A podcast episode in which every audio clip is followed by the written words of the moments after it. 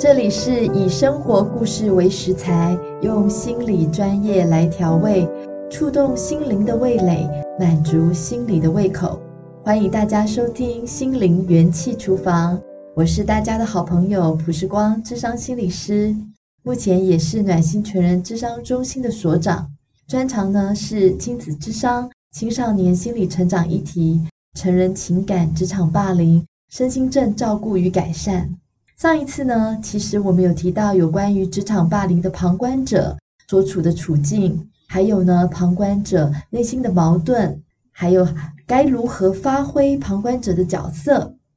我们知道，旁观者的态度是破解霸凌环境很重要的一环。我们从研究数据里知道，每一个人都有可能在群体里遇到霸凌或目睹参与霸凌的状况。因此呢，其实我们确实需要知道呢，当一个人在职场里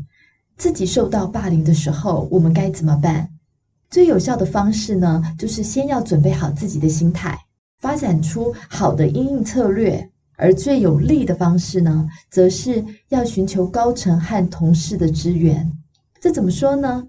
当你遇到霸凌的时候，在你想要有任何的行动之前，首先，要先准备好自己的心态，因为呢，恶霸往往呢，针对就是刚进公司或者是新手，其他人还不够了解你，你也不够熟悉环境的情况，或者是呢，你的个性在公司里面呢，比较温吞木讷，或是讨好容忍的那种类型，或者是很优秀，但是呢，不善于社交技巧的人，往往呢，他们会针对这样的人下手。很多遇到霸凌的状况的时候，这样的人呢，都很希望事情赶快过去，所以呢，常常用忍气吞声，或者是呢，迎合妥协的方式，希望呢，对方可以就此罢手。但是很可惜的是，霸凌者是不会善罢甘休的，他们不会就此收手，除非他们达到了自己的目的。那个最终的目的呢，常常就是。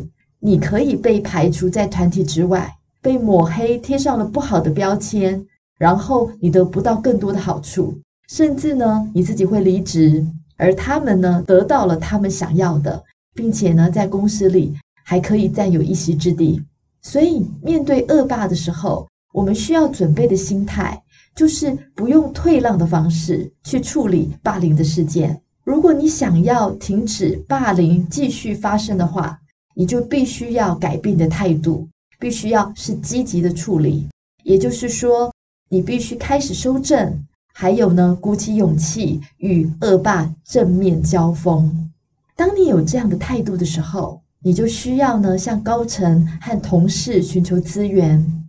我们呢，可以做下列三点哦。第一个呢，就是你需要改变和同事亲近，因为刚刚我们有提到。恶霸呢，喜欢找优秀，但是呢，可能是比较独来独往，或者是只是专注工作，比较少跟同事之间社交聊天的对象下手哦。所以呢，在这个时候，你需要改变和同事可以亲近，然后呢，可以开口谈这件事。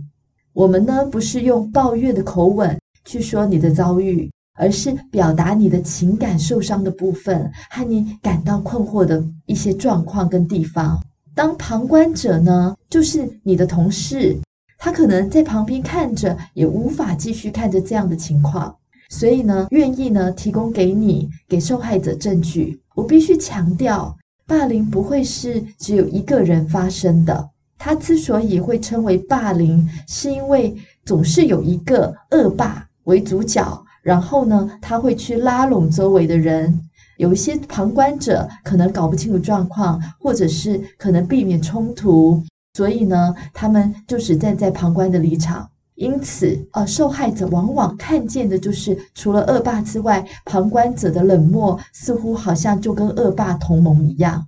他就遭到了排挤。也因为这样，所以恶霸不会是独自一人，他总是要拉拢周围的人。所以周围的人势必会有所证据，所以最重要的就是，当你去跟旁观者开口谈这件事情的时候，你要让这个对象知道，我们需要改善这个恶霸的行为，这样对他也会带来好处。第二点呢，就是你要强调有问题的是恶霸，不是你哦。这样呢，你才会让上层和同事知道，你并不是想要制造问题，而是呢，公司需要管理恶霸。我曾经呢，在职场里面去处理了职场霸凌的情况。当时的状况呢是，呃，在这个公司里面有一位恶霸，他呢就拉拢他的客户来敌对自己公司内的其他的业务，其中的一位用这个方法呢，好让他得到客户的信赖，提升他自己的业绩，并且呢排挤了这位优秀的业务。这位优秀的业务受害者。他就把这样的情况让公司知道之后，公司就会发现说：哇，原来这名恶霸正在危害公司的名誉。因为呢，这名恶霸呢也在背后和厂商呢八卦这个主管，而且呢泄露了公司的一些业务的做法。所以，当公司呢要面临一些风险或者是法律责任的时候，这就是有机会去对付恶霸的时候了。所以，越能提供客观的事件记录，那就越好了。而且呢，当你要提供这些资讯的时候，你的情绪要冷静、理性的和公司主管上层呢讲述事实就好了。而当你呢面对高层主管，能够接受到你的说法，并且呢可以采取行动之前，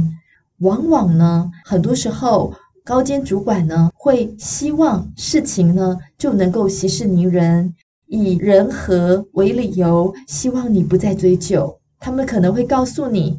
我已经告诉了这个恶霸，叫他不可以再这么做。好了，那希望你们都退一步，那彼此谅解。但是呢，这绝对不会是霸凌结束的方法哦。所以你心里要有个底线，你不必告诉你的高层主管你的底线是什么。举例来说，如果你的主管没有反应，你可以预期你在公司在未来你可能就待不下去了。或许你的主管或是公司，他们有他们的立场跟考量，但你需要有你自己的底线。你的底线可能是心里想，我就算离开，但是基于自己工作的努力，你希望你的主管可以写一封有力的推荐信给你，所以帮助你就算离开这个地方。可以比较顺利去找到新的工作等等的这些底线。当然，每一个人都不一样，遇到霸凌有不一样的情绪状态，同时所有的职场环境文化也不相同。但是相同的就是，当你遇到这样的暴力霸凌行为的时候，切记不要容忍退缩，而是赶紧寻求专业的帮助，讨论你可以有的底线。你可以来找我。我能够帮助你提升勇气，辨别职场处境，不要让自己成为那个混乱且憋屈的人。很开心能与你共度美好的时光。今天我的分享就到这里，我们下周见喽，拜拜。